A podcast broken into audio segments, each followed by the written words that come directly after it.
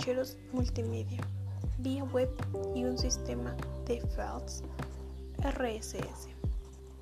El mismo que se usa para seguir, por ejemplo, blogs vía de un lector de files como Ferty, por ejemplo. Los podcasts contienen un archivo sonoro que maneja un diario hablado y que se distribuye a través de Internet, por lo que pueden almacenarse en los reproductores para portátiles de audio digital y escucharse en cualquier momento.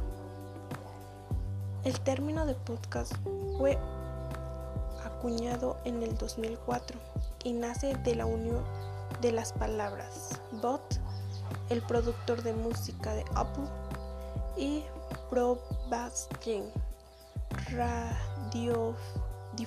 en inglés.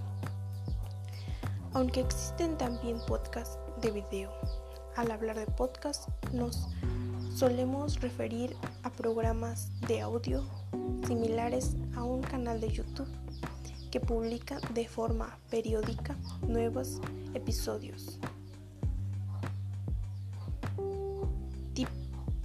Típicamente de 30 entre 60 minutos cada uno.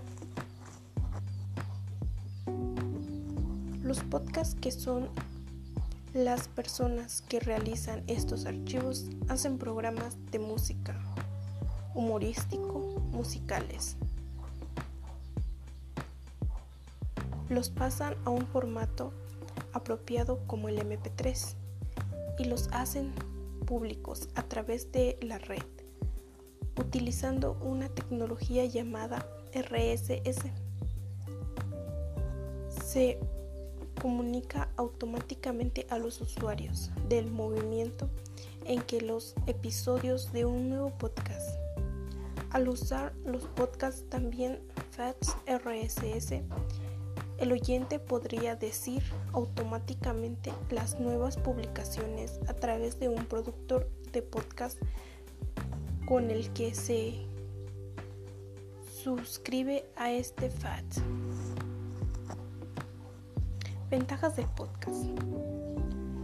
El potencial del podcast es indefinido, tanto como explotación para los radios de sus programas ya emitidos, vitalmente la vida de los mismos, o en el campo empresarial como transmisor de bondades en producto o información útil para los usuarios por lo que las empresas, las mayores ventajas del podcast son